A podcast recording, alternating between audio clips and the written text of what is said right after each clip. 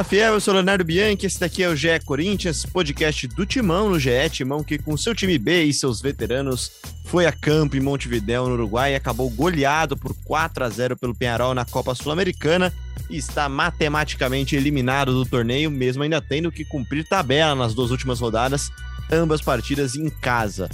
Vamos falar muito dessa partida, claro, de mais um jogo em que o antigo esquema deu errado e que as peças que antes já foram pilares desse elenco foram mal, mas vamos falar também de Paulistão, isso porque domingo na Neoquímica Arena, ainda com adversário a definir, o Corinthians volta a campo pelas semifinais do Paulistão com seu novo time titular, com os novos meninos que surgiram aí. A gente vai falar bastante dessa partida também. Goleada na terça com o time A, goleado na quinta com o seu time B. Como é que tá o saldo nessa semana do Corinthians? Marcelo Braga. Fala, Léo, tudo bem? Cara, é amargo, né? Essa eliminação do Corinthians é bem frustrante. Não que a gente já não tivesse preparado para essa derrota contra o Penharol fora de casa. Acho que quando sai a tabela, a gente já imagina que o Corinthians ia ter muitas dificuldades contra essa equipe em Montevideo. Mas se a gente olhar a campanha inteira do Corinthians, foi bem frustrante, né? Perdeu seis pontos contra o Penharol, porque perdeu em casa por 2 a 0 Perdeu dois pontos contra o River do Paraguai, o Lanterna do Paraguai, na estreia da competição. É, e aí se juntam a River do Paraguai e ao clube peruano, o Huancayo, com os times que caem precocemente nesta primeira fase, fase de grupos da Sul-Americana. Acho que vários fatores levaram a isso. O Mancini conseguiu achar o time ideal do Corinthians, mas não conseguiu colocar ele em campo no jogo mais importante, no jogo mais difícil até aqui. É, talvez por, por, colocar o foco aí no Campeonato Paulista, que é um caminho mais curto para alegria, né? Na Sul-Americana a gente sabia que mesmo se o Corinthians passasse, havia os eliminados da, da Libertadores, o caminho seria longo, árduo e complicado. No Paulistão, num ano de tanta dificuldade, de, de tanta batalha ali da diretoria é, para mudar os rumos e tentar agradar a torcida, e para o próprio Mancini também, que é bem questionado pelos torcedores, chegar a uma final de Paulista, de repente ganhar um título do Paulista, como quase aconteceu com o Thiago Nunes do ano passado, isso pode ser um alento aí no meio da temporada.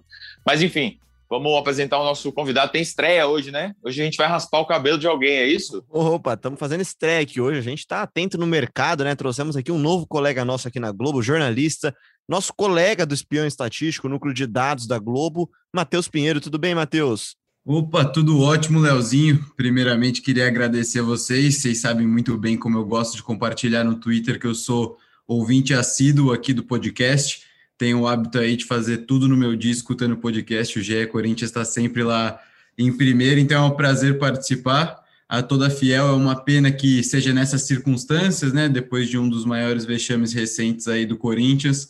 Mas vamos falar um pouquinho do porquê aconteceu. E para você que gosta de análise de dados, já fazendo um jabá logo de cara, já segue lá o espião estatístico da Globo, a nossa equipe de dados aqui do Globoesporte.com. Leozinho, tá seguimos 100%, né? Todas as pessoas que nos elogiaram foram é convidadas para o podcast. Eu, eu não ia falar nada. Eu ia fingir. Foram eu... cinco ou seis, né? Nesse, nesse ano é inteiro aí. Tem mais uns dois lá que, que elogiam sempre. A gente tá, tá na lista aqui já, já estamos em contato com as assessorias, combinando uma data aqui. Elogiou, participou. É assim que funciona aqui. Mas, Braga, o, o Matheus já deu uma, uma deixa para a gente começar o nosso papo. É, ele fala da palavra vexame, muita gente fala de vexame, eu dou minha opinião que é pouco, mas é, foi vexame a participação do Corinthians na Sul-Americana e, em outra parte, a derrota goleada sofrida por Penharol fora de casa? Cara, eu não acho um vexame, tá? E vou explicar por quê. A gente está vivendo, a gente esquece, né, da pandemia, de, de, todo, de tudo que está acontecendo ao nosso redor nesse momento. O Corinthians está jogando de 48 horas em 48 horas. Então, jogou no domingo contra o Novo Horizontino, que ali acho que foi um erro estratégico também. Poderia ter usado um time com mais molecada, o Arauz não joga faz uns cinco meses pelo Corinthians. Põe o menino para jogar, coloca o molecada da base, o Adson, o Anthony, o Matheus Araújo, o Felipe. Enfim, dá para usar um time C ali contra o Novo Horizontino, até para você guardar um pouco de energia para o jogo da terça. Aí na, na, contra a Inter de Limeira, que era um jogo importante, mas não era um desafio tão grande assim, ele usou o time A.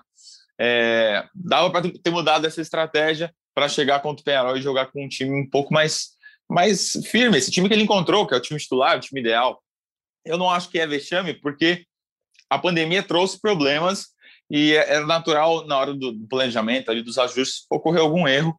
E eu acho que, na minha opinião, foi um pouco, um pouco errado aí as decisões que foram tomadas para a escalação. E também não acho vexame, porque era um Penarol e é um regulamento que só classifica um. Então, o Penarol é um time muito mais ajustado. No jogo de ida, a gente já falava: esse time do é bom. O pessoal do Corinthians achava que não, a gente também criou um monte de chance. É, foi meio azar, a gente deu dois gols. Não foi bem assim. O Penarol fez uma partida muito sólida na Neoquímica Arena e ontem, com 14 minutos de jogo, já tinha a sua vida definida na Sul-Americana. É um bom time. Acho que vexame é você perder para um time é, por exemplo, empatar 0 a 0 com, com o River do Paraguai, ali o Lanterna do Paraguai, foi um pouco de vexame, né?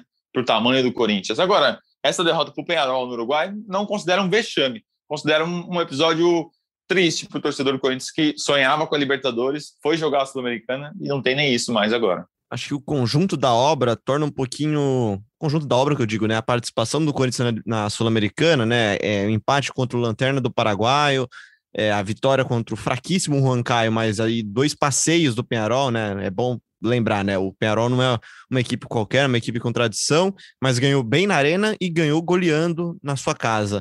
Acho que o conjunto da obra deixa essa participação do Corinthians, no mínimo, um pouco vergonhosa, Matheus. É, pelo menos na minha opinião, né? Deixa o time um pouco corado, né? Que um pouco vermelho, um pouco com vergonha, porque você chega para um grande palco que é uma competição sul-americana, uma competição continental, e tá no mesmo patamar do que o Juan Caio e do que o, o, River Plate. O Corinthians hoje é o terceiro colocado no grupo. Vai ter mais duas partidas para cumprir tabela na Copa Sul-Americana, as duas partidas em casa em que deve vencer, porque as duas equipes são bem fracas. Mas acho Provavelmente que... vai acabar na vista-liderança ainda, né? Porque deve somar ali seis pontos em casa. Deve somar, até com suas reservas, né? Porque a, a, a, as duas equipes são muito fraquinhas, né, Matheus? Eu acho que assim, Talvez o termo vexame seja um pouco forte, mas acho que vergonhoso é um pouquinho. Exato, exato. Eu gosto, eu gostei da expressão que você usou do conjunto da obra, porque uma eliminação por si só, perdendo do Penharol, não seria um vexame. É claro que não. O Corinthians esse ano, é, a gente também não pode se contradizer. O Corinthians esse ano não tem expectativas de títulos, não tem expectativa alta, que não dentro do próprio Paulista, que é um recorte muito específico, vai vai jogar um final de campeonato só fazendo clássicos, etc. Tirando o Campeonato Paulista, o Corinthians não tem expectativa de títulos. Poderia avançar na Sul-Americana? Talvez até deveria. Mas ser eliminado para o Penharol por si só não é um vexame. O vexame, para mim, é o conjunto da obra. Você não conseguir é, fazer gols em nenhum outro time que não o próprio Esporte Caio, é, ao ponto do, de ter quatro jogos e já estar eliminado, e ser goleado é, pelo Penharol fora de casa e dentro de casa também ser completamente dominado. Aí eu acho que, que complementa para ser chamado de vexame. Eu estava até conversando com o Marcelo Raed, que é nosso companheiro aí de Grupo Globo, que ele fez um texto, uma coluna para ele no Globoesporte.com, que ele diz: é, não vamos banalizar o termo vexame. E eu concordo com isso.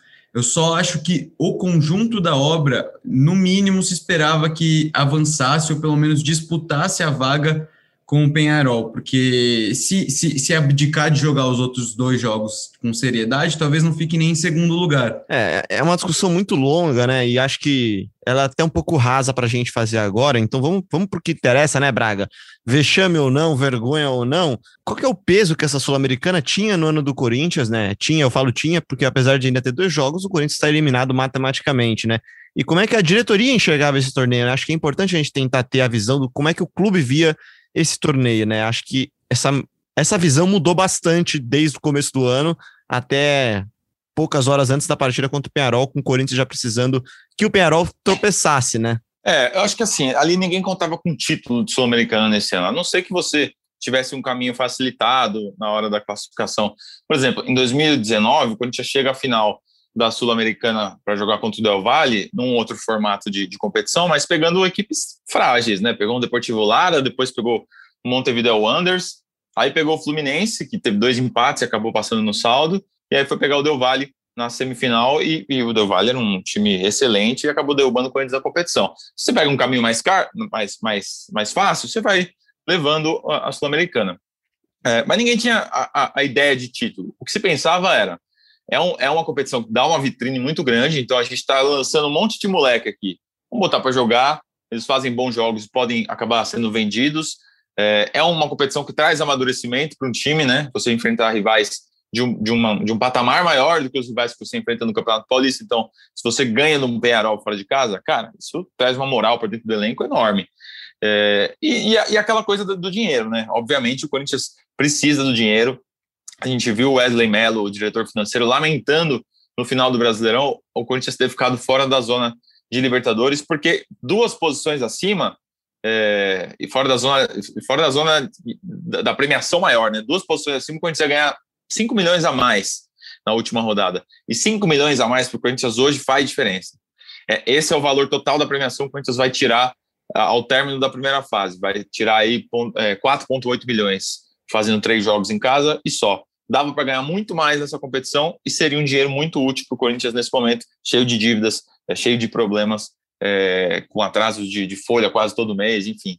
É, é um dinheiro que vai fazer falta. Agora, acho que o Corinthians vai entrar no Paulistão aí para tentar beliscar um título e se jogar na Copa do Brasil, porque você encontra um Atlético Goianiense, que é um time que o Corinthians acho que dá para duelar para pelo menos ir para uma próxima fase e ganhar mais premiação. Fora que de perspectiva financeira, bom que você tocou nessa parte aí do, do dinheiro, né? Que o Corinthians é um clube que todo torcedor sabe que não está nada bem ali no balanço financeiro, mas eles tinham como expectativa pelo menos a classificação às oitavas da Copa do Brasil e da Sul-Americana.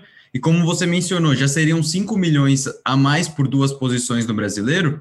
E a Libertadores ela paga aos mandantes 16 milhões de reais pelo simples fato de mandar um jogo na fase de grupos. Então, se tivesse conseguido se classificar para a fase de grupos lá na Libertadores, já seriam 16 milhões de reais a mais só de premiação. É, você, você não imagina um Corinthians avançando numa Libertadores, não conseguiu fazer o mesmo na Sula, mas isso também impacta diretamente no financeiro. Não conseguir avançar numa competição continental e não ter perspectiva de chegar muito longe em outras competições, também exige que o clube tenha que vender mais jovens, tenha que tirar lucros de patrocínio, tirar é, dinheiro da onde não está entrando. Por exemplo, no balanço para 2021, eles, eles colocaram como 21 milhões de reais entrando de bilheteria. A gente não tem certeza que até dezembro aconteçam jogos na Arena Corinthians que possa permitir ali 21 milhões de reais de bilheteria. Com certeza o Braga vai falar melhor do que eu, mas é, quantos jogos são necessários para você conseguir 21 milhões de reais de bilheteria? Ali, uma média de, de um milhão por jogo é quase um turno inteiro mandando o jogo em casa, e eu duvido que isso aconteça. Então, tá saindo um dinheiro ali de premiação por não ter conseguido se classificar que não vai voltar. Talvez tenha que vender um jovem aí do, do, dos destaques a mais para poder bater o balanço ali no final do ano. Então, toda essa, essa eliminação ela fica mais triste se você pensar na perspectiva de que poderia ter sido melhor o, o elenco do Corinthians não é nenhuma maravilha, não é um elenco acima da média, mas poderia ter sido melhor, tanto o final de temporada 2020, 2021, como o começo da, da 2021 já começou errado. Quer completar, Braga? Não, é isso, é isso que ele falou. E eu acho que a venda do Corinthians nesse ano, não a venda do Corinthians, tá? a venda que o Corinthians terá que fazer nesse ano com jovens, é, vai ser inevitável, assim. É, a gente vê um movimento já de alguns jogadores aparecendo, Lucas Piton, João Vitor, Raul, é, o Cauê ainda é cedo, mas enfim, se começar a fazer gols, são, são jogadores que, que não devem ter vida muito longa no Corinthians, porque é um período de fazer caixa, de fazer dinheiro. Então, é, a gente tem que aproveitar esses meninos aí enquanto estão jogando pelo Corinthians, desfrutar, porque daqui a pouco eles vão embora.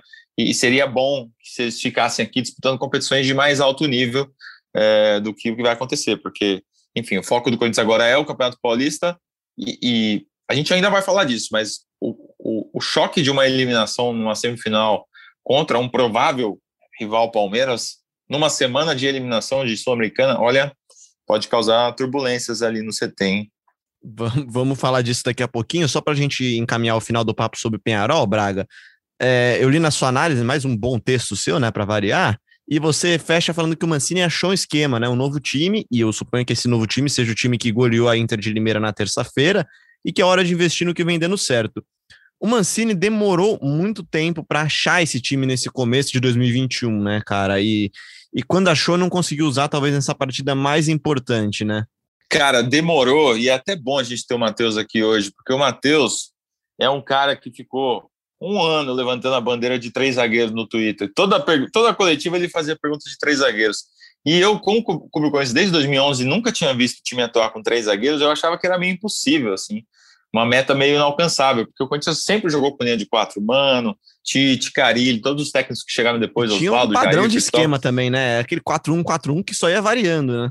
Mesmo com o Thiago Nunes, que foi um time que passou a tomar mais gol, era linha de quatro, jogava um pouco mais adiantado e tal, mas era linha de quatro Então o Matheus levantava essa bandeira de três zagueiros, que eu achava meio, meio fora da, dos padrões do Corinthians. E quando o Mancini resolveu apostar nisso, deu certo, né? Eu lembro que a gente teve um, um, podcast aqui, umas duas, três edições, de que eu falei: será que é um absurdo a gente pensar num esquema com, com Fagner e João Vitor? E aí vocês falaram: pô, três zagueiros, três zagueiros. E aí o Mancini apostou nos três zagueiros. Esse é o time. Porque a gente tem visto que o time com linha de quatro, com esses jogadores é, que tem entrado, o Gil, o Fábio, o Bruno, não, não tá dando certo. Já o time com três zagueiros está funcionando. E eu acho que é hora de apostar no que está dando certo. É, é, manter isso, é, esse esquema, pensar em reforços nesse esquema e, e, montar, e montar um Corinthians competitivo desse jeito. Matheus, estou falando bobagem ou, ou, você é do fã-clube do, dos três zagueiros mesmo? Não, não, sigo nessa linha e fico feliz de ter, de ter lembrado essa menção. No começo, eu confesso, eu sou muito fã do futebol de base acompanho o futebol de base do Corinthians há bastante tempo e eu vejo, já faz já, agora não, depois da saída do Coelho, mudaram os comandados do Sub-17 e tal, mas a, as categorias de base do Corinthians iam trabalhando com esquema de três zagueiros desde, 2000, desde o Sub-15 até o Sub-20. Então eram três zagueiros, um sistema bem ofensivo, com alas bem soltos, e aí as pessoas me falavam, o elenco do Corinthians profissional é ruim. E eu não conseguia aceitar que o elenco do Corinthians profissional era ruim, eu achava ele mal explorado e algumas peças específicas poderiam funcionar melhor. Então, na época, quando eu primeiro mencionei ali a, a, a entrada dos três zagueiros, era imaginando, por exemplo, Danilo Avelar sendo um zagueiro pela esquerda. Porque o Danilo Avelar, quando foi é, ali estabelecido como zagueiro, já foi titular, ele ainda errava muitas aproximações, que são movimentos naturais de um lateral que está sendo adaptado para zagueiro. E aí isso me deu a sacada de pensar como seria um elenco do Corinthians com esses três zagueiros. E aí você imagina, no Piton solto, então eu tenho falado do, do Piton solto, que é um, um, um lateral criador, ele cria jogadas, ele cruza, é, e o Fagner consegue fazer o mesmo pela direita. E aí, além de tudo isso, foram adicionando peças que conversavam melhor ainda com, com esse tipo de esquema. Então, o Raul Gustavo acabou a suspensão dele lá de 10 jogos, ele ficou livre, ele era o zagueiro perfeito para atuar pela esquerda, porque é rápido, ele quebra a linha com passe e com ultrapassagem. E aí volta o João Vitor, de uma ótima passagem no Atlético Goianiense, que também é o zagueiro perfeito pela direita. Na minha primeira, na minha primeira ideia, quem faria ali a posição era o Bruno Mendes, mas mesmo assim, nesse sentido, você ganha um reserva Bruno Mendes, zagueiro pela direita, que é um ótimo jogador. E você consegue, é, não, ainda não correspondeu talvez à expectativa total em cima dele, é muito promissor, mas é um ótimo jogador. E se você tem, por exemplo, um Gil atuando como zagueiro de sobra contra um time que você vai se defender mais, você consegue recuperar um jogador que realmente tem atuado muito mal. E tem atuado muito mal também por culpa dele, porque ele mesmo perdeu capacidades ali de mobilidade, de se deslocar em campo que ele tinha muito, mas também porque ele é exigido a fazer uma coisa que ele não consegue mais, que é percorrer um campo inteiro voltando de marcação é, em marcação um contra um. Ele não é mais isso. O Gil já não era um zagueiro tão rápido. Hoje em dia ele é muito lento, ele não consegue fazer isso. E aí você ganha possibilidades para fazer diversos, diversas alternativas dentro de campo. Você ter um Matheus Vital próximo de Luan e Cauê criando ali. Na minha opinião, o 352 ele é muito bom.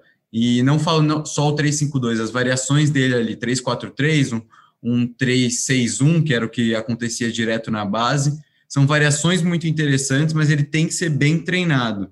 Logo de cara já deu resultado porque as peças conversam com o sistema, são muito parecidas com o estilo que, que é o ideal para o elenco.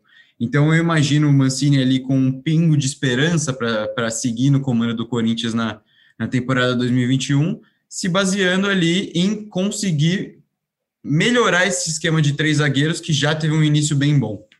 Acho que ele já deu até a resposta para aquela nossa pergunta do episódio passado, né, Braga? Foi o, o esquema que melhorou os jogadores ou os jogadores que, que melhoraram com o esquema, né? É uma pergunta meio complexa. Mas até para voltar para a partida do Penharol, Braga, por que, que então o Mancini não usou esse esquema, mesmo que com peças diferentes na partida no Uruguai? Acho que essa foi uma das grandes perguntas que eu fiquei vendo nas redes sociais ontem à noite. E na coletiva ele até tentou justificar dizendo que o Xavier jogou como terceiro zagueiro, como, como terceiro zagueiro e acabou de tocar o telefone aqui em casa, mas ao vivo é assim mesmo. Completa aí, Braga. Alô, alô, é o Léo? Oi, Léo, tudo bem? Aqui é a da portaria, chegou sua pizza. Queria, hein, uma pizzinha agora na hora do almoço seria boa, mas é, completa aí então, Braga. Por, que que não, não rolou os três zagueiros, cara? não consegui Cara, entender. Cara, eu acho que é o seguinte: o, o Mancini, é, ele acha que esse, esse time, com esses jogadores que jogaram ontem, não renderia no, nos três, no esquema com três zagueiros, 3-6-1. Ele acha que o esquema funciona bem porque tem o Raul e o João que avançam legal, porque tem o Fagner e o Pitão que dão uma amplitude boa para o campo, porque tem o Luan articulando, porque tem uma dupla de, de, de volantes ali é, que está em bom, um bom momento. O Gabriel e o Ramiro são caras que, embora sejam questionados pelo torcedor, eles são base interessante e fundamental nesse esquema. E ele acha que com o Fábio Santos e com o Gil e com o Bruno Mendes, por exemplo, é, esse esquema fica meio, meio defasado, a coisa não funciona bem. Provavelmente ele testou no treinamento, isso a gente imagina, né? É, e aí ele acha que esse esquema só funciona com a molecada mais rápida, mais zagueiros condutores e tudo mais. Então ele voltou para o esquema com quatro atrás. Ele disse que não era, que o Xavier era no terceiro zagueiro, mas acho que isso aconteceu só em alguns momentos do jogo que o Xavier recuou e ficou uma linha de cinco ali, quando eu acho que já estava 2 a 0 bom, no início do jogo, né? A gente tomou 2 a 0 rapidamente. Enfim, vamos ouvir o que o Mancini falou sobre, sobre o jogo? Vamos ouvir então o Mancini falando. A pergunta é bem simples, Mancini. Essa derrota mostra que o Corinthians voltou à realidade? Não, não volta à realidade, não. Foi um ponto fora da curva. Hoje a gente teve dificuldades na partida, não fizemos um bom jogo, mas nós enfrentamos uma equipe muito bem arrumada, organizada, que soube vencer a partida. Então nós também temos que dar méritos ao Penharol. Né? Agora, é, este Corinthians de hoje não está sendo o Corinthians do campeonato. É, paulista e muito menos o da temporada 2021.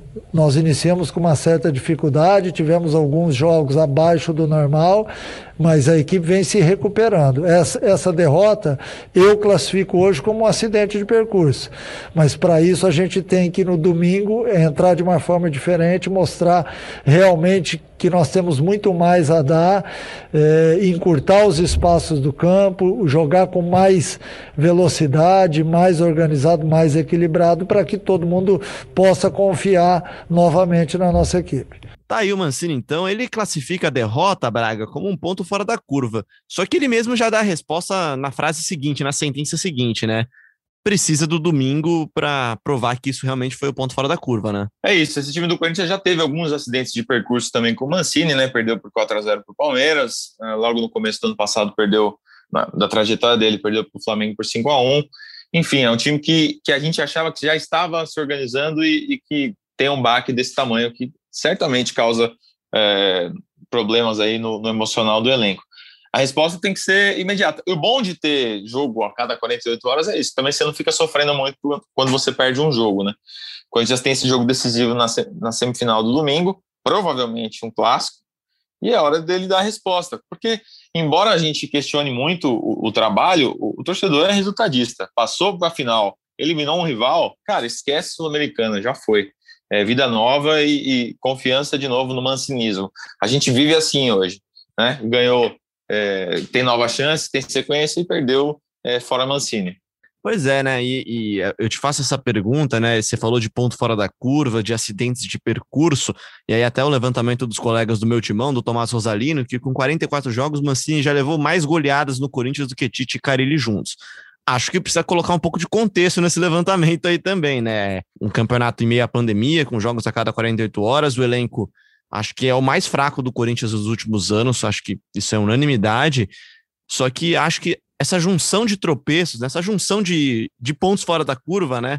Podem fazer o desenho da trajetória do Mancini ficar um pouco torta, não podem, Matheus? Então, eu não, eu não gosto de ser o engenheiro de obra pronta, então até no meu próprio Twitter eu já citei antes do jogo que a tática de dar um all-in no Paulista, ela é perigosa, porque você pode chegar numa Sul-Americana ser eliminado do jeito que foi, confesso que não imaginava que seria dessa maneira, sendo goleado, é, que seria essa, esse caminho fora da curva aí, como o Mancini citou, e ser eliminado no final de semana. E aí eu acho muito difícil que sobreviva um treinador, ainda mais com um brasileiro aí batendo a porta. Então é uma situação de muito risco. Ele colocou toda a pressão para cima dele.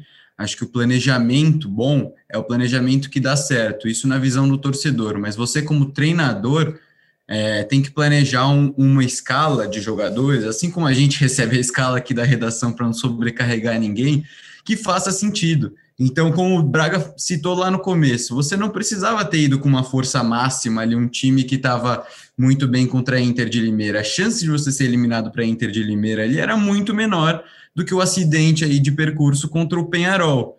Então, pensando numa passagem como todo, é, a gente ouviu aí a, a, entrevista coletiva do Mancini, o que, o que eu sinto de verdade é que o Mancini ele tem um entendi, entendimento de jogo muito pobre. Ele não entende o que está acontecendo no jogo. Então, desde o começo, quando ele conseguiu recuperar o time, quando ele fez bons jogos, ele já mexia mal. Ele já mexia mal, ele não entendia como estava acontecendo, o time acabava. Cara, mas sabe o que é estranho? É, quando o Mancini chega no Corinthians, as entrevistas dele, as primeiras, eram muito boas. Ele tinha muito uma leitura bom. exatamente do que aconteceu. A gente elogiava muito. Onde aqui. perdeu, por que não ganhou. É, ele conseguia ter um entendimento muito bom do jogo. Ele chegava na coletiva completamente preparado e, e fiel à realidade. As entrevistas mais recentes, é, realmente ele tem, ele tem falado coisas diferentes do que, do que rolou no jogo. Enfim, pode continuar aí, desculpa atravessar. Imagina, pô, é exatamente isso. Eu, eu me expressei mal. Ele tem um entendimento dentro de jogo que, que é ruim. Um entendimento ali de cenário dentro do jogo, dentro dos 90 minutos acontecendo. Realmente as coletivas dele eram muito boas. Ele, ele, ele chegou, ele entendeu o que o Corinthians precisava, entendeu ali, ah, é uma zona de rebaixamento que o Corinthians não deve estar, como que eu vou sair daqui? Conseguiu melhorar peças como com o Matheus Vital, que ele transformou em outro jogador, claro, com o mérito do próprio Vital também, mas ele conseguiu ali e depois dos jogos ele dava boas entrevistas. Com o tempo isso foi se perdendo, não só com o resultado, mas também com o desempenho. E as mexidas durante o jogo, que não atrapalhavam tanto antes, porque era um time melhor organizado, começaram a chamar a atenção. Ele não consegue criar alternativas dentro do elenco dele para mudar um panorama de um jogo. Então, esse entendimento de jogo ruim que eu penso é que eu sinto que o Mancini não conhece a fundo o seu elenco. Então, no momento ali, por exemplo, de escalar um Gabriel Pereira pela esquerda, o Gabriel Pereira nunca jogou assim na, na vida dele. Então, é um, é um entendimento de jogo ali que eu não consigo concordar, que eu não consigo entender. Vai ter que trabalhar bastante e é um teste de fogo para ele agora é, na sequência do Paulista, até para a sequência de trabalho. Vamos ver se, se em podcasts é, em breve estaremos falando do trabalho de Mancini, ou se, se infelizmente, para o trabalho dele ali sucumbiu para algum rival paulista. Vamos ver como que vai acontecer. E sobre essas mudanças, é, eu soube que esses sites de aposta aí já estão fazendo o minuto Leonatel. Que hora que o Leonatel vai entrar no segundo tempo? Aí o cara aposta ali o minuto certo e se acertou, ganhou uma bolada. Porque todo jogo o Natal deve treinar muito bem, cara. Não é possível. É, e, e, ontem foi inacreditável, né, cara? Com todo respeito, mas é na hora que o Léo Natel entrou, a gente viu. É, você entra no Twitter, né? Que é a forma que a gente tem de filtrar hoje o que está acontecendo na cabeça do torcedor também, né? E assim, as reações mais educadas xingavam. Mas tinha coisa pior ainda, né, Braga? E, e não só essa mudança, né? Também a entrada do Otero mais uma vez e acho que principalmente a falta da entrada de alguns meninos, né? Eu vou fazer um contraponto aqui, aí você fala se você acha que tá certo ou tá errado, mas o Corinthians tomando 2 a 0 3 a 0 tomando um sufoco danado, colocar também os meninos nessa, também acho uma fria também, né? Se você não colocou para começar o jogo, aí eu já acho uma furada também você meter os meninos lá, colocar o Adson, o GP, colocar o. Ah, Vitinho. não, acho que não. Acho que tem que botar. O jogo tá perdido, cara. É, é que, é que o que acontece? Você tinha que ter chegado nesse momento da temporada com esses meninos já prontos. Ah, eu concordo. Prontos. É, desculpa, isso. Essa, é uma palavra muito forte, mas já mais preparados para enfrentar mais um maturados, né? É, os meninos que entraram no time titular, o Raul, o João, eles estavam prontos para esse jogo. O Adson fez um ótimo jogo na, na semana passada contra a Inter de Limeira, acho, né? Foi isso? Ele teve uma boa atuação, entrou, mudou um pouco o jogo.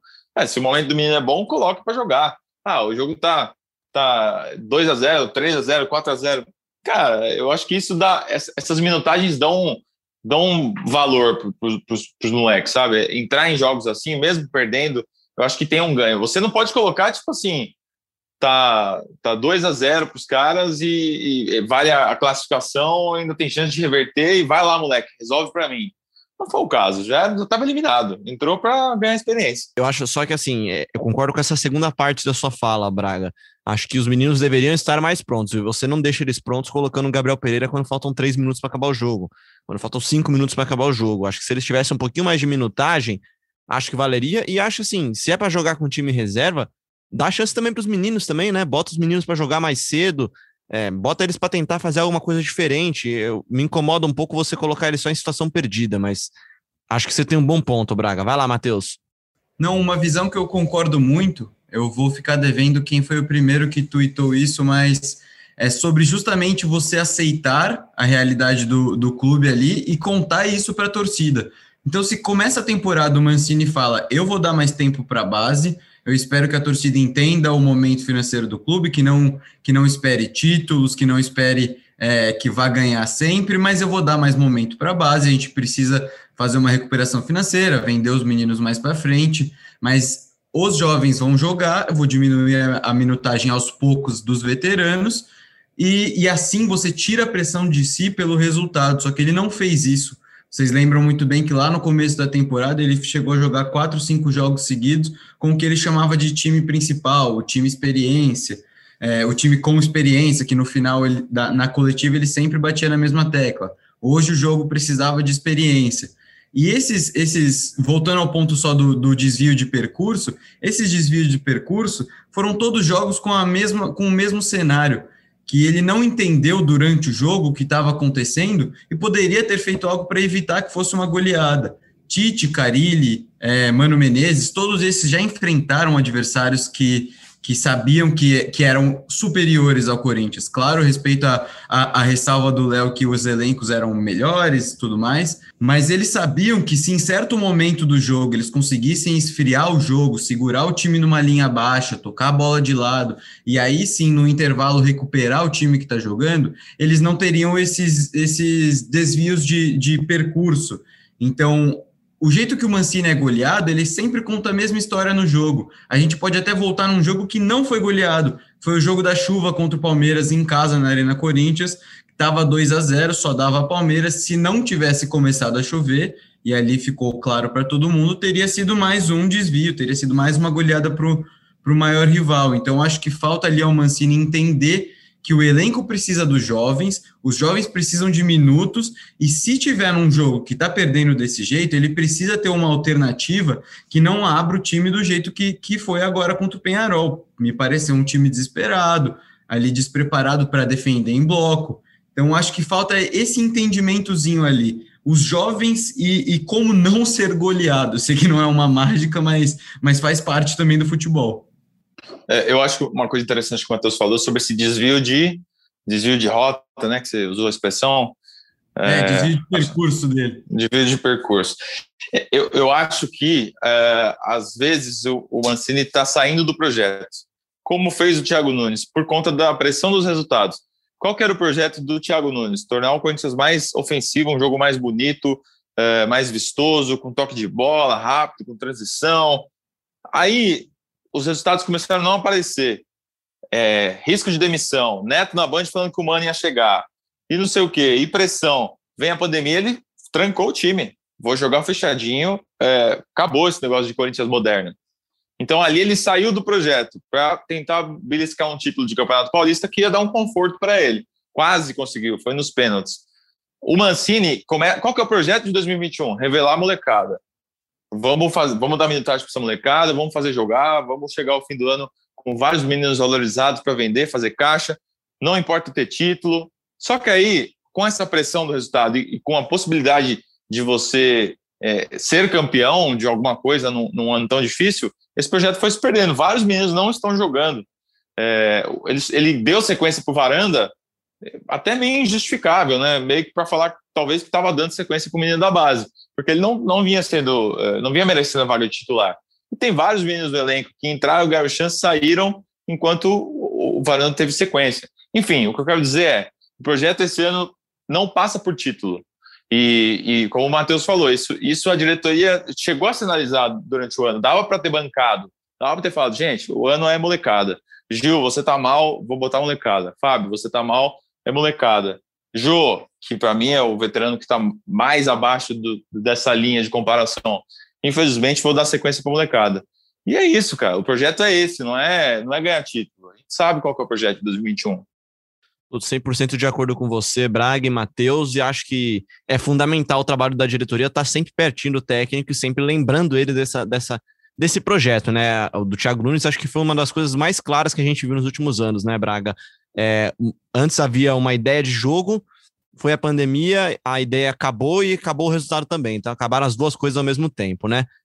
Pra gente... Mas assim, só para só só fazer um, um advogado aí, é, a gente não sabe também como é que é trabalhar com a faca no pescoço, né? De, de, tem que ganhar, a torcida fazer protesto no CT, é, fazer cruz com o nome do cara, enfim. É, a gente não sabe como é que é estar no outro lado. Então, só ponderando aí que às vezes o resultadismo, essa coisa, é, é para o cara salvar o emprego dele e faz parte. Eu realmente acho que não é fácil, tá? Eu, eu sempre faço essa ponderação, acho que realmente não é uma situação fácil treinar time grande, né? Tem seus ônus e tem seus, tem seus bônus, mas tem seus ônus também, né? Para a gente fechar aqui o nosso programa de vez, semifinal no domingo, Braga, e com desfalque, um provável desfalque importantíssimo, né? Lateral, lateral direito Fagner, jogando como ala agora, né? O ala Fagner, talvez a referência técnica desse elenco, testou novamente para Covid, né? Pois é, a gente está esperando aí dos resultados do, dos novos exames que ele fez, né? Que devem sair nessa sexta-feira. Direto do plantão do Timão, notícia fresquinha. Aqui quem fala é Pedro Suaide. Enquanto eu editava esse podcast, saiu o resultado do exame do Fagner, que testou positivo para a Covid-19. Segundo o grande Marcelo Braga reportou no ge.globo Corinthians, o lateral precisa cumprir agora 10 dias de isolamento. E com isso, o camisa 23 é baixa na semifinal do Paulistão e possivelmente na grande decisão, caso o Corinthians chegue lá. Há dois meses, Fagner já havia sido diagnosticado com coronavírus. Para fechar o plantão, vale reforçar: fique em casa e, se precisar sair, use máscara. Apesar de pessoas já estarem sendo vacinadas, a situação da pandemia não é nada boa. Cuidem-se, cuidem dos seus. É isso, bom resto de programa. Curioso que o Fagner foi talvez o jogador mais abraçado na última terça-feira, né? No jogo 400 dele, fez o gol, todo mundo abraçou, até o Cássio saiu do gol para abraçar. A gente sabe como é bastidor de futebol, depois no vestiário todo mundo deve ter falado com o cara, abraçado, e aí ele pega, é, é, dá positivo no exame de Covid. Isso me preocupa um pouco com relação ao resto do elenco, mas a gente sabe que esses meninos, a gente sabe que esses jogadores são testados quase que diariamente lá, então aparentemente o Fagner seria um caso isolado. A gente vai, vai ficar sabendo das, das notícias aí durante a sexta-feira. Pois é, né? E ele que havia testado positivo já há dois meses, né, Braga? Então, mostra como a reinfecção está aí ainda, mas de toda forma, entretanto, que time que deve ir a campo para enfrentar adversário ainda indefinido, tem dois jogos nessa sexta-feira ainda, o São Paulo recebe a Ferroviária e o Palmeiras encara o Red Bull Bragantino para decidir aí sim o chaveamento dessas semifinais, né? Bom, a gente acredita naquele time base, o time ideal, com Cássio, com João Victor, é, Gemerson e Raul, a linha de meio com Gabriel Ramiro, aí no, ou Fagner ou de repente o Mandaca ali pela ponta direita, já que ele já fez até essa função uh, no CSP, até na base do Corinthians, se não me engano. É, pela esquerda, o Piton. Aí por dentro você tem o Luan, o Otero. Ele, ele entrou no jogo, né? Não sei se o, se o Matheus Vital já fez o suficiente também para retomar essa vaga contra uh, na semifinal. Acho que nesses últimos jogos que o Matheus fez depois da lesão, embora ele tenha dado uma assistência para o Raul contra a Inter de Limeira numa batida de escanteio, acho que ele ainda não está não tá o Matheus Vital que a gente se acostumou a ver no início do ano. Então acho que Otero e Vital vão brigar por essa vaga ainda. E na frente o menino Cauê.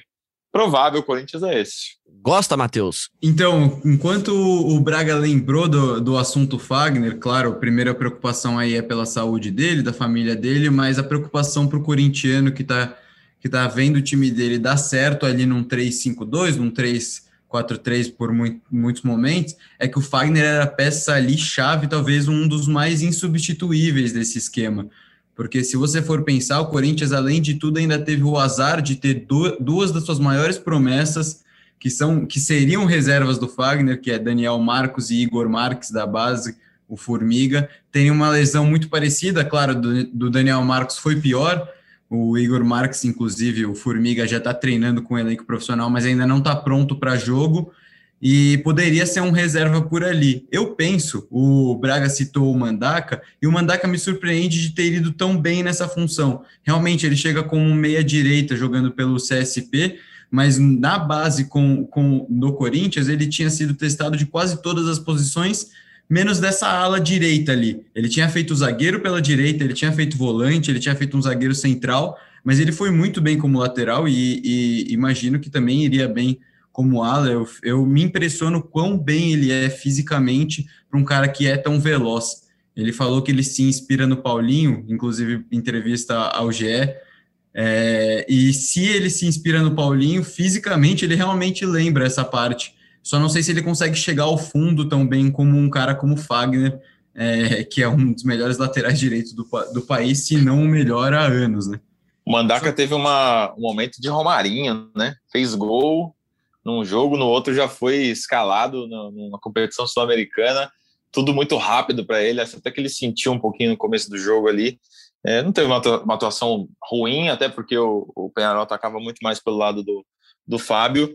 É, ele acabou dando condição no último gol, né? Na, na última bola, mas é, é um menino que realmente tem potencial e pode, pode ser um, uma solução interessante para o Corinthians ao longo do ano. Lembrando que é, o Corinthians já pediu o retorno do Matheus Alexandre da Ponte Preta, quer dizer, que estava na Ponte Preta, depois foi para a Inter de Limeira, disputou o estadual pelo time de, de Limeira, é, deve ser reintegrado ao elenco para disputar o Brasileirão.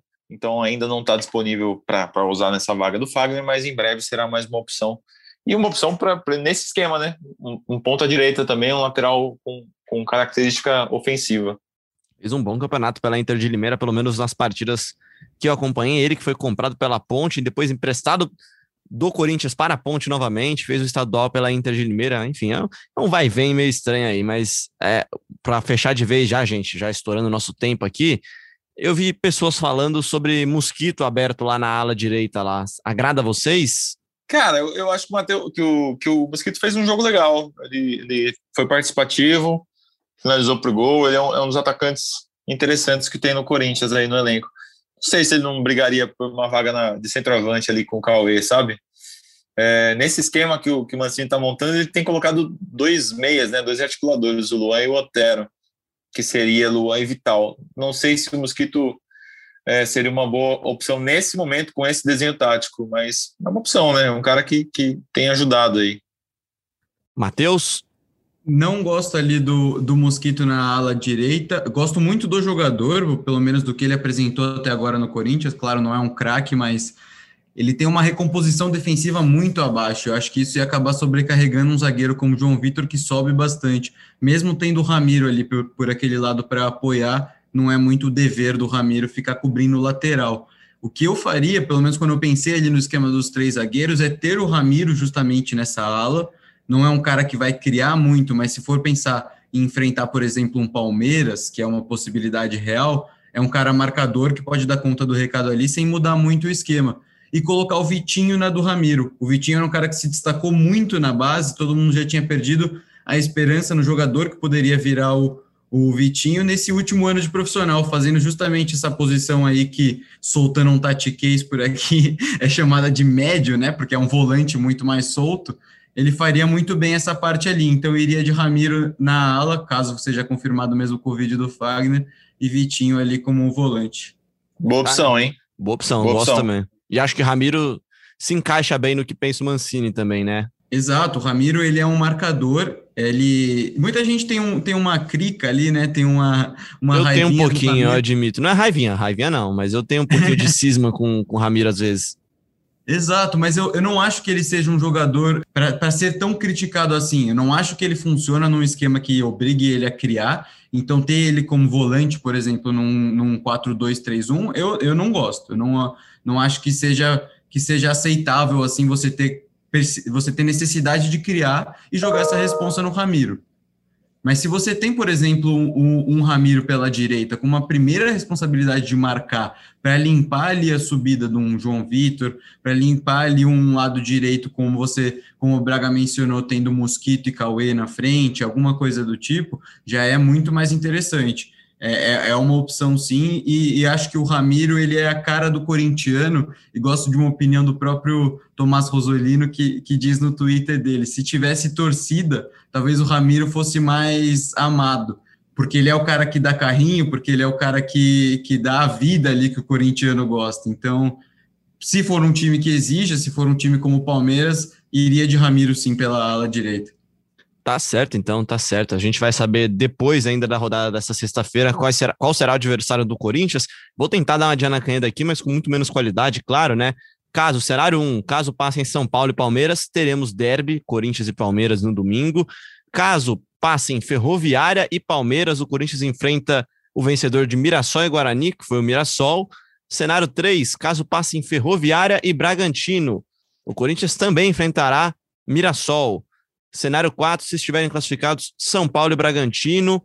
Deixa eu ver, última possibilidade, o Corinthians encara o Bragantino também na Neoquímica Arena. Certo é que será em casa esse jogo.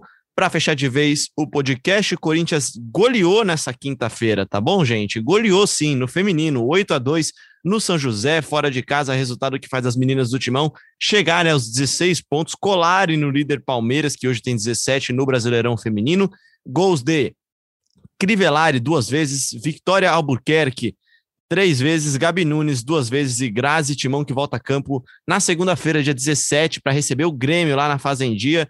Agora de volta ao comando Arthur Elias, que passou um pouquinho mal, teve se sentiu mal na última partida no empate contra o Palmeiras e acabou sendo Ele saiu, ele Fala saiu aí, no meio do jogo. Saiu no meio ele do jogo, no meio né? do jogo, tava com, com dores. Conversei com o pessoal que trabalha com ele é, os sintomas que ele estava sentindo ali era, eram parecidos com sintomas de infarto. Então, ele, ele tem 39 anos, né, super novo, e chegou a assustar.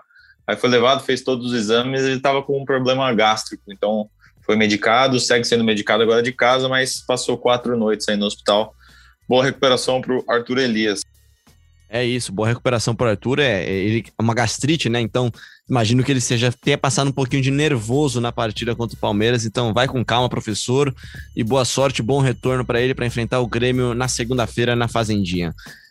Matheus, aquele abraço para você, muito bem-vindo ao time do GE, prazer ter você aqui conosco e volte mais vezes, terá mais convites. Oh, é um prazer, pô. É aquela coisa que você risca ali da lista de desejos que você quer atingir como profissional. Com certeza participar de um podcast aqui do GE era uma delas, ainda mais na companhia do, do Braga e do Leozinho.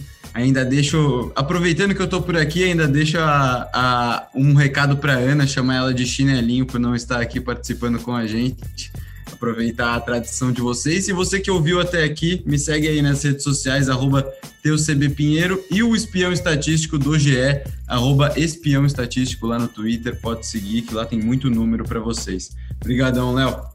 Valeu, valeu, Matheus. Braga, aquele abraço para você também.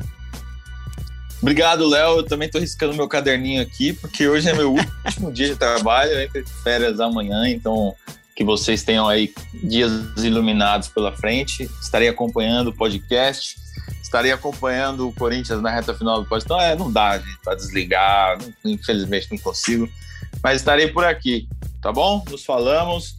Beijos para vocês e já vou baixar uns filmes aqui para ver tal, vai ser legal. Boas férias, Braga. Merecido descanso. Merecido descanso também Daninha, que está de folga hoje, volta na segunda-feira. E o Bruno Cassus, que a gente emprestou para o Tite lá na convocação da seleção brasileira, também está de volta na segunda-feira. Muito obrigado a você também que ouviu a gente até agora no ge.globo podcast, também no seu tocador favorito e no Globoplay. Gé Corinthians que volta agora na segunda-feira para falar de Corinthians e alguém que se enfrenta no domingo, num clássico ou não, na semifinal do Paulistão. Grande abraço e até lá.